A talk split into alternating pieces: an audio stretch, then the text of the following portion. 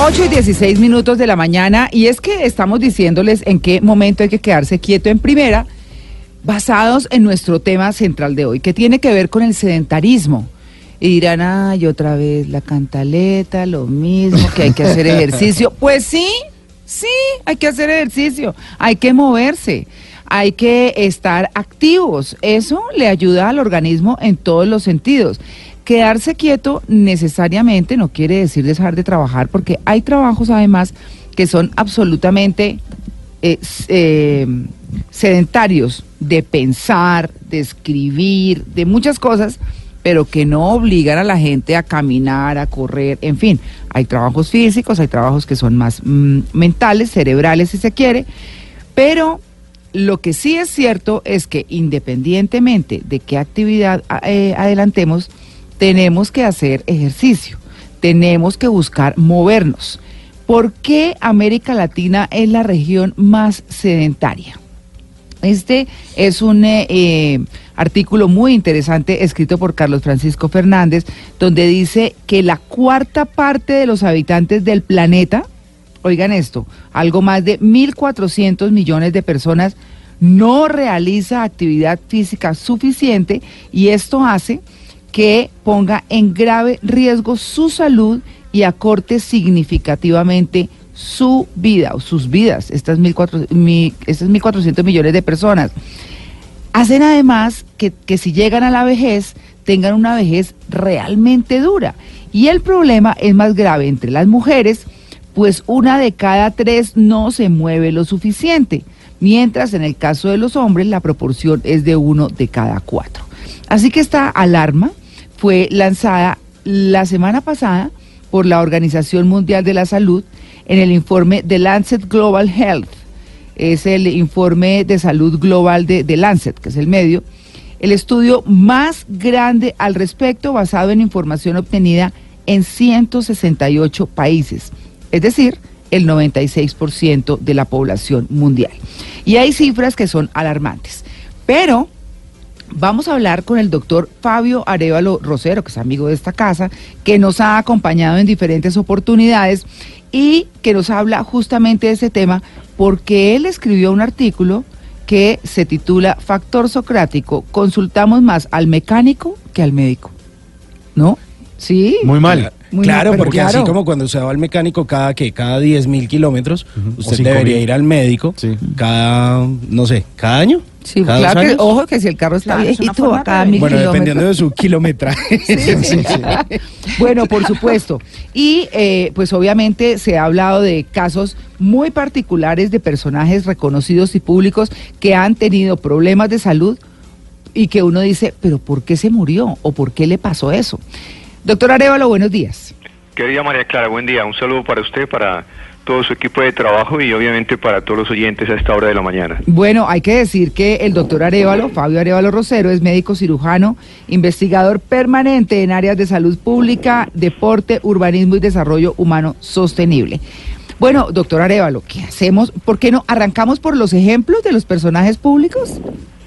Bueno, eh, ejemplos hay muchísimos, incluso yo podría contar eh, casos de pacientes. Yo tenía alguna vez eh, un paciente de una multinacional muy reconocida que con apenas 40 años tuvo una sintomatología relacionada con lo que se conoce riesgo cardiovascular. Y el paciente, bueno, fue atendido a tiempo. Y hoy, eh, incluso es muy reconocido, hoy en día no puedo dar el, el nombre por algunas circunstancias que él mismo me, me ha pedido. Claro. Era un paciente que era absolutamente sedentario, dedicado, como se dice, a la vida cómoda, a la vida muelle, a las relaciones públicas, era político, eh, era político y otra historia. ¿Cómo en la vida muelle? Bueno, la vida es esta vida en la, en la cual se viven cócteles, se toma licor, se fuma, una vida Ah, que no se sale de la zona de confort, pero más que esa, no salir de la zona de confort, es agregarle una serie de, de factores de riesgo, como es la inactividad física, y comer libremente, comer más allá de lo normal, porque incluso ahora hablamos un poquito de la, de la comida normal, Mm. y eso hizo que a los 40 años tuviera ya un taponamiento del 90% de sus arterias coronarias. Se salvó en esta oportunidad. Hoy esta persona es un reconocido deportista, no digamos de altos logros, pero no se pierde maratón, no se pierde carrera de 21 kilómetros, y otra serie de cosas, le dio la vuelta a su vida. Y hay varios casos. Eh, recientemente, no sé, eh, le comentaba hace días con María Clara, nos dio una lección de vida el doctor Augusto Galán Sarmiento, que obviamente es una persona educadísima, hermano de Luis Carlos Galán. Sí. Además de eso, médico. Mm. Además de médico, especialista en corazón, cardiólogo. Imagínese. Y además de eso, una persona que atendía pacientes en los cuales él buscaba prevenir el riesgo de infarto y el infarto. Y es uno de los casos donde él mismo lo relata, él lo relata, sí, en, en primera persona, en que con menos de 50 años se infartó y no lo podía creer, y él escribió su artículo que se llama Hay vida después del infarto.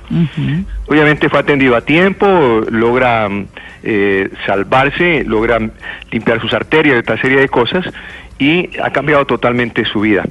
Son muchos casos, pero hay otros casos. Yo recuerdo que tenía un paciente hace unos años en la clínica donde atendía, donde trabajaba, que tenía una vida, una vida extremadamente sedentaria. Yo le invitaba a caminar, a hacer ejercicio y estas cosas, a comer mejor, y en las mañanas, para burlarse de nosotros o de, o de este servidor, me mostraba una botella de brandy y se tomaba un trago en la mañana y me hacía feos con eso Uy. y seguía Ay. comiendo chuletas, grasa, el, todo el, con lo que hoy llamamos la vitamina Che, el chancho, el chunchullo, los chorizos, los cuchifritos, todas estas cosas.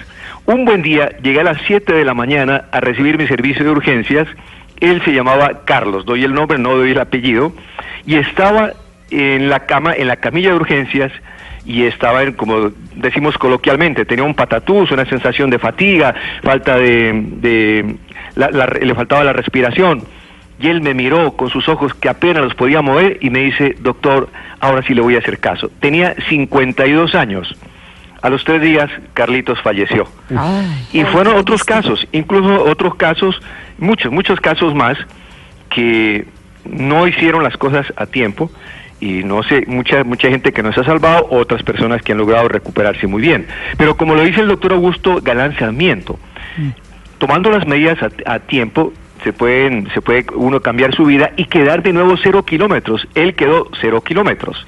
Tiene una vida distinta, muy activo ahora físicamente, porque tal vez uno de los pecados de él era no ser dem- eh, demasiado activo. A veces a los médicos ya muchísima gente lo absorbe su trabajo Mm. y baja el nivel de actividad física. Hace un momentito, María Clara estaba comentando un informe Mm. donde se habla del, del sedentarismo en el mundo, Ah, pero el informe está muy corto, porque hoy en día, después de tantas investigaciones que hemos realizado, después de todo lo que, el seguimiento que le hemos hecho a la actividad de la, de la gente, descubrimos que no era, no, eh, digamos, la recomendación no era que la gente se vuelva deportista como tal, porque la mayoría eh, tienen un poquito de pereza, no tienen talento, no tienen la disposición para hacer un deporte muy preciso, y lo que buscamos es que la gente se mueva en unos mínimos, y logramos determinar científicamente que para cada ser humano hay lo que se llama un umbral de actividad física funcional, es decir, un punto de quiebre en su metabolismo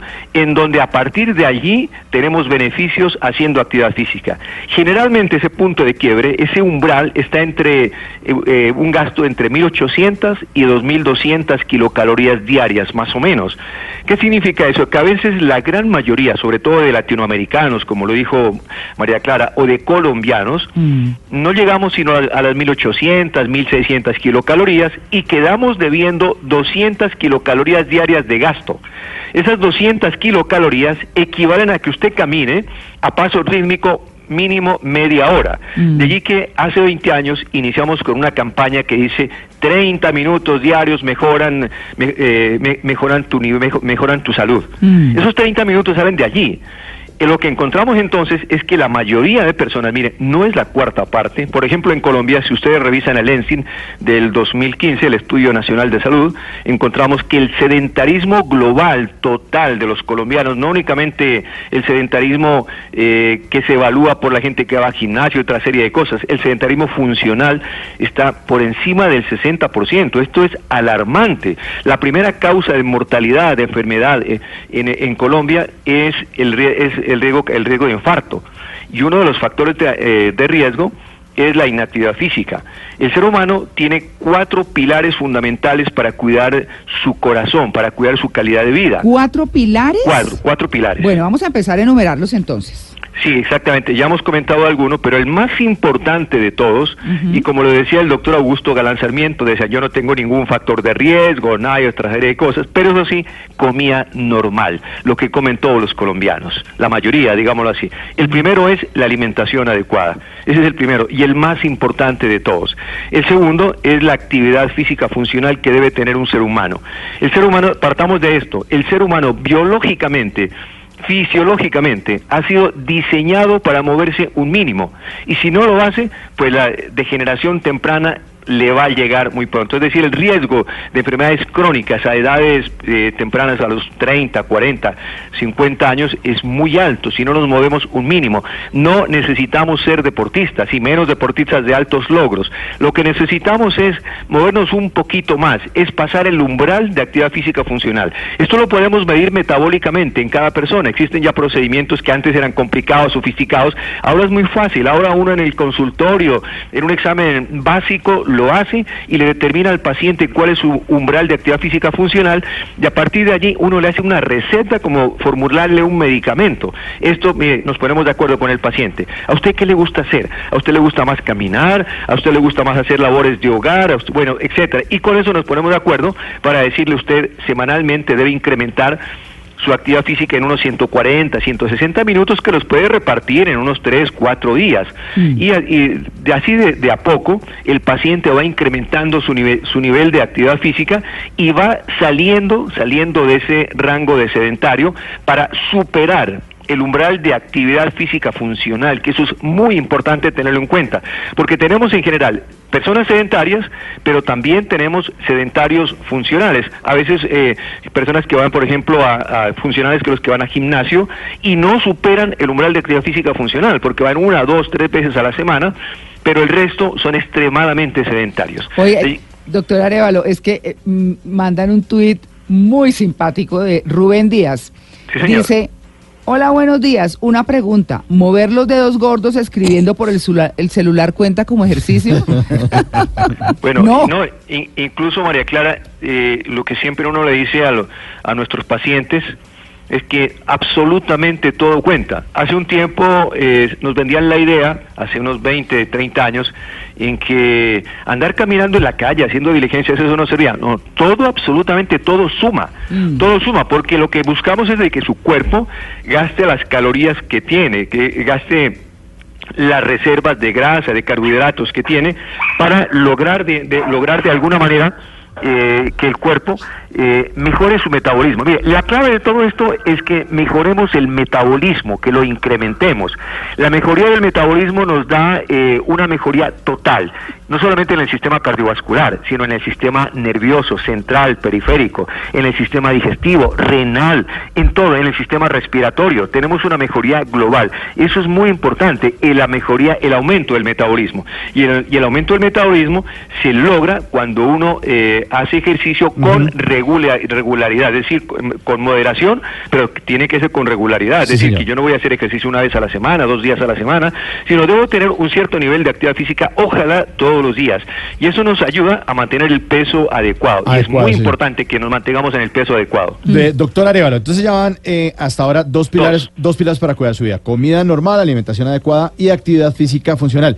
Los otros dos nos va a contar el doctor después de esta pausa. Después de esta pausa, sí señor. Ya regresamos. Estamos en Blue Jeans de Blue Radio. Del sedentarismo es nuestro tema central y hemos hablado de casos de personas que se supone que comían normal, de eso nos va a hablar eh, nuestro invitado de hoy, el doctor Fabio Arevalo Rosero. Eh, hemos hablado de personas que se supone tenían una vida normal, tranquila, pero resulta que sufrieron infarto. Unos quedan para contarlo, otros infortunadamente pierden la vida. Pero en lo que hemos hablado de América Latina como la región más sedentaria, sí lo es. Hay unos hallazgos muy preocupantes en, eh, un estudio que es eh, del que hemos hablado, de Lancet Global Health, eh, donde dice que América Latina es la región con menores niveles de actividad física del mundo, seguida por Asia Pacífico.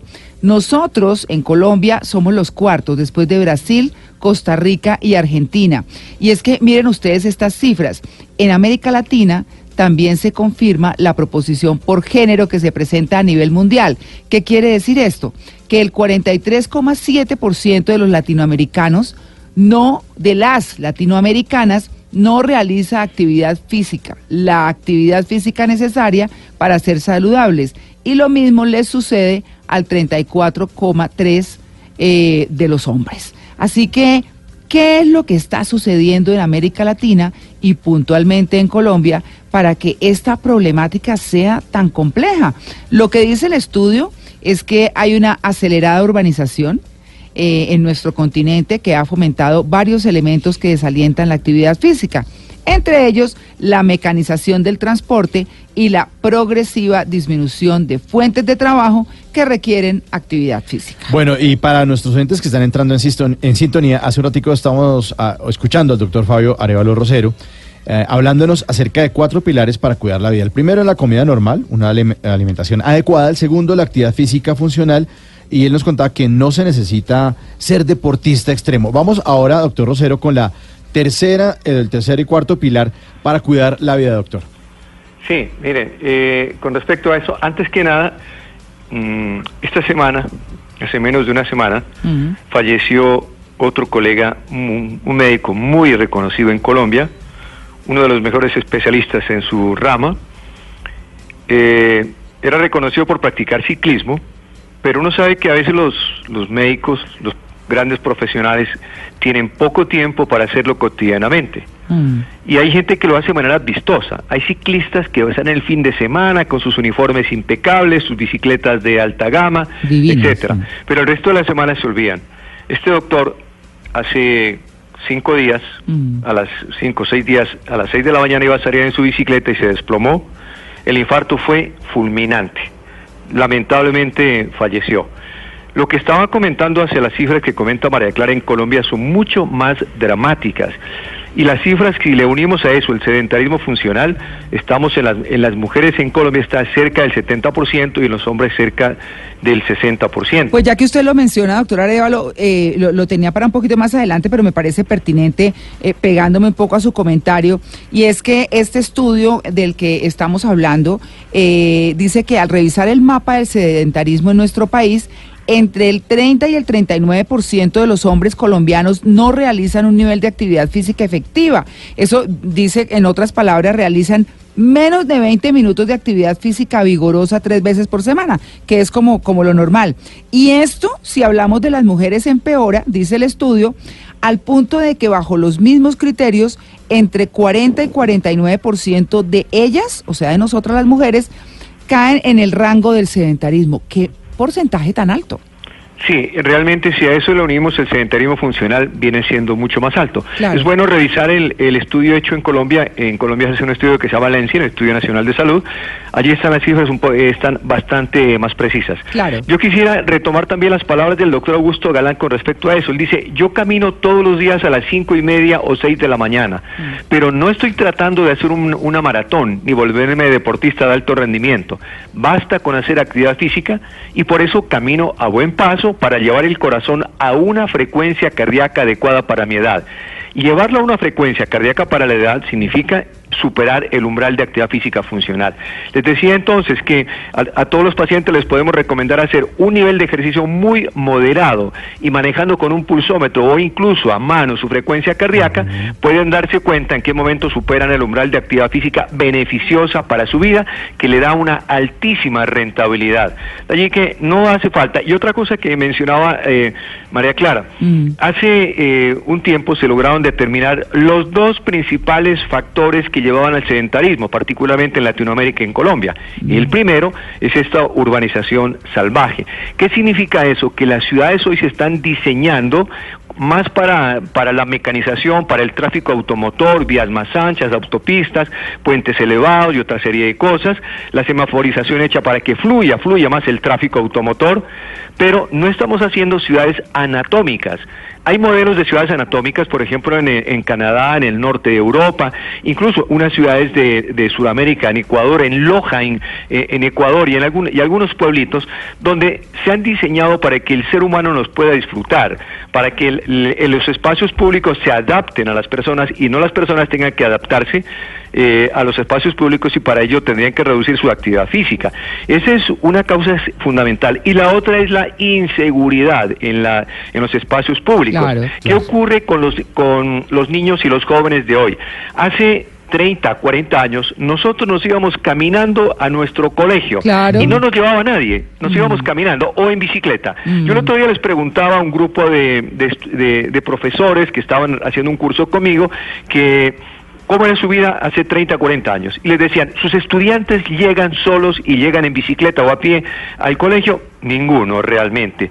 Eh, y en los colegios de, eh, de, alto nivel llegan con guardaespaldas y otra serie de cosas. Son mm. factores que han contribuido definitivamente a que nos movamos menos, desafortunadamente. Y obviamente eso ha llevado a un cambio cultural, a una deseducación. Entonces tenemos esos dos factores, el tema de la alimentación. Quiero hacer una claridad muy importante.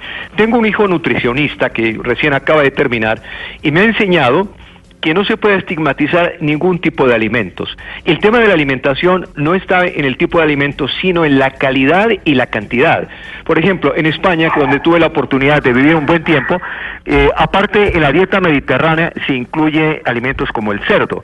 El cerdo bien cultivado, bien tratado, los jamones son deliciosos, los jamones reducidos en grasa, igual debe pasar en Colombia. Nosotros no podemos estigmatizar, decir solamente coma pollo, pescado. Aquí tenemos, necesitamos casi que comer de todo, pero en su justa dimensión, enseñándole cómo prepararlos. Yo tengo un libro escrito que se llama Activarse más, Nutrirse bien, Vivir mejor, donde eh, hay hasta recetas de cocina con todo tipo de alimentos, pero cambiando algunos ingredientes para prepararlos más saludablemente, para evitar los riesgos. Eso es lo que tenemos que hacer, porque tenemos que adaptar a las propias necesidades de, los colombianos. Bueno, doctor Rosero, eh, disculpe, bueno, vamos a puntualizar entonces, estamos hablando para puntualizar. Primero, comida normal, lo que usted nos recomienda. Sí, señor. Eh, carne de cerdo también muy rica, alimentación adecuada. La segunda, el segundo pilar de, es la actividad física funcional. Usted nos dice, no se necesita ser un deportista extremo, hay cosas en la vida cotidiana donde podemos incorporar el ejercicio ¿Cuáles serían esos terceros, el tercero y cuarto pilar para cuidar la vida? Bueno, son muy conocidos. El tercero es la exposición a riesgos. ¿Cuáles son los riesgos? Aquí sí tenemos que ser también muy serios. Es el consumo de alcohol, el tabaco y obviamente el riesgo de usar drogas y medio ambiente contaminado. Son es la exposición a riesgos. Sabemos de que el alcohol, el consumo de alcohol excesivo, el alcohol en última instancia es realmente la droga que más mata en el mundo hay más muertos en el mundo que por el consumo de marihuana o, de cocaína, que son igualmente drogas absolutamente nocivas. Pero uno tiene que en esto recomendar que la gente no, no puede excederse en el consumo de alcohol y tiene que ser, eh, eh, debe tener en cuenta que aparte de todos los, los, riesgos y los daños que el alcohol puede producir metabólicamente en el hígado, en el sistema cardiovascular, el alcohol tiene casi el doble de kilocalorías de un gramo de azúcar.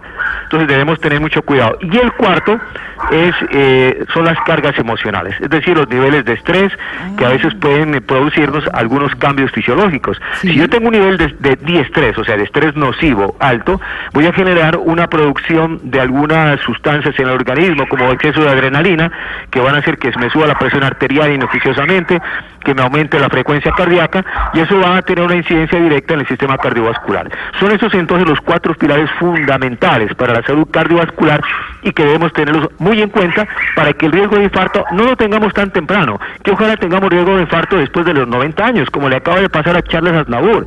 él quería, él murió casi en el escenario, un ejemplo de longevidad.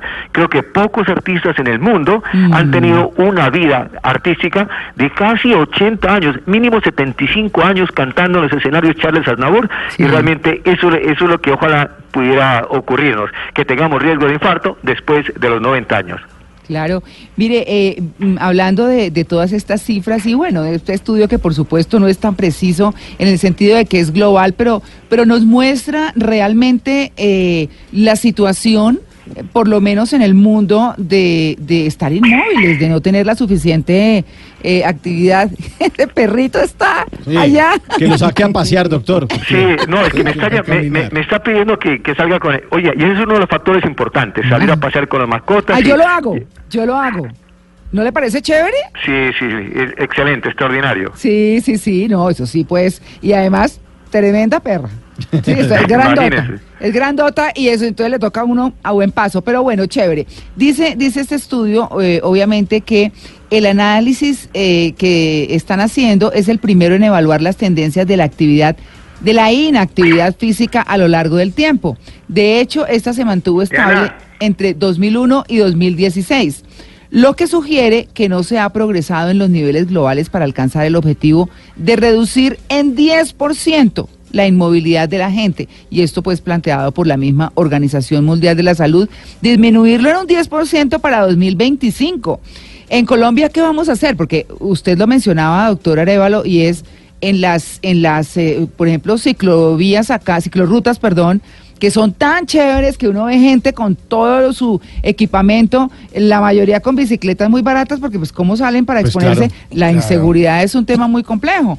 Pero, y ni siquiera por eso, hay gente que, que termina muerta realmente por la, por la inseguridad.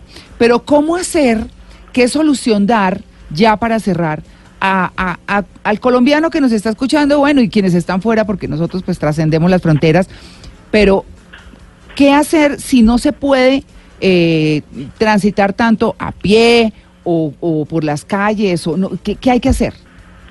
En este momento lo que hay que diseñar es políticas públicas realmente. Lo que han hecho países como Canadá, como Australia, Canadá tiene el primer lugar en salud pública en el mundo, precisamente por las políticas de prevención y promoción de la salud. Aquí no hay otra alternativa más que tratar de fomentar unas políticas públicas que puedan generar condiciones para que las personas no solamente se motiven, sino que tengan las tengan los medios necesarios suficientes para ello. A veces hacemos ciclovías muy bonitas un domingo y salen miles de miles de personas y entre semana no vuelven a salir. De allí que uno tiene que generar eh, el gobierno tiene que generar esas condiciones de seguridad, las condiciones de ciudades eh, más anatómicas, más hechas para las personas Mm. y obviamente hacer mucha educación desde la infancia donde donde los niños pues se motivan para hacer algún tipo de deporte, de actividad física. Como dice el doctor Augusto Galán, no necesitamos ser grandes deportistas de altos logros, lo que buscamos es movernos un mínimo y que las personas sean absolutamente conscientes que si no lo hacemos ahora, si no lo hacemos ahora, luego si no tenemos tiempo para hacer ejercicio ahora, más adelante vamos a necesitar muchísimo tiempo para manejar nuestra enfermedad con altísimos riesgos y sin ningún tipo de garantías. Eso es un tema de concientización, es un tema de educación y creo que el Estado tiene una altísima responsabilidad. Ahora que tenemos un ministro nuevo, que es salubrista, extraordinario, me parece la concepción que tiene el doctor Juan Pablo Uribe. Tenemos que aprovechar es- esta oportunidad para que se haga un trabajo transversal con Coldeportes, con gobierno, con el Ministerio del Interior, con planificación del país, para que podamos generar eh, oportunidades donde la gente se pueda mover un poquito más. Claro, usted sabe que estaba mirando, eh, ya para cerrar en este estudio, los lugares en los que el ejercicio tiene un mayor impacto. Mire los que son y uno mira, claro, eh, en cuanto avance, pues eh, digamos que las costumbres de esos países eh, son muy, muy distintas y son, si se quiere, un poco más primitivas. Hablamos de Uganda, de Mozambique, de Lesoto, de Tanzania, que están en África, de Niue, que está en la Polinesia, de Vanuatu, que está en Oceanía, y de Togo. Entonces dice uno, pues claro, es que la pasan corriendo de un lado para otro, son los grandes atletas además, ¿no? Claro, Son- además las son distancias. nómadas. Son nómadas, exactamente, exacto. Entonces, fíjense lo importante. Pues, doctor Arevalo, muchas gracias por ayudarnos a desarrollar este tema que es tan importante. Comience usted por caminar un poquito, no me lo digo a usted, doctor Arevalo, que sé que es un gran deportista, sino además médico deportólogo. Eh, eh, a usted, oyente, por caminar, por moverse, por tratar de buscar actividad. Suba por las escaleras, a Sí. veces el ascensor no. Eh, bájese en una estación antes y camine unas cuadras antes de su trabajo. Oiga, ¿sabe que sí? Uno está en un centro comercial y de pronto va subiendo en el ascensor del sótano al tercer piso o algo así. escaleras, va suave, tranquilo, Claro, vaya suave, pero además hay gente que para el ascensor y se va al ascensor lechero Ah, sí. y, y- y están cerquita las escaleras para irse un piso Sí. en ascensor. Claro, además hay cosas sencillísimas, María Clara. En todas las tiendas de aplicaciones de Apple o de Google, hay muchas aplicaciones que le dicen a usted cómo hacer ejercicios y rutinas dentro de la casa. Yo uso Rontastic, que es una aplicación para caminar y correr. Sí, que le dice cuántos pasos tiene le que dice, ah, oiga, haga abdominales, Sí. sentadillas. Exacto. No, y no se tiene pues que mover mucho. Dice, incluso. usted va a tantos, eh, eh, su velocidad es esta, ha recorrido tanta distancia, eso le equivale a tantas calorías y su ritmo es este. No, es una cosa muy chévere. Doctor Arevalo, muchas gracias. María Clara, esa recomendación es muy buena. Runtaxi, Moves son Sí. extraordinarios. Yo a todos mis pacientes siempre les exijo, entre comillas, Sí. de que tengan una de estas aplicaciones y así sabemos controlarlos.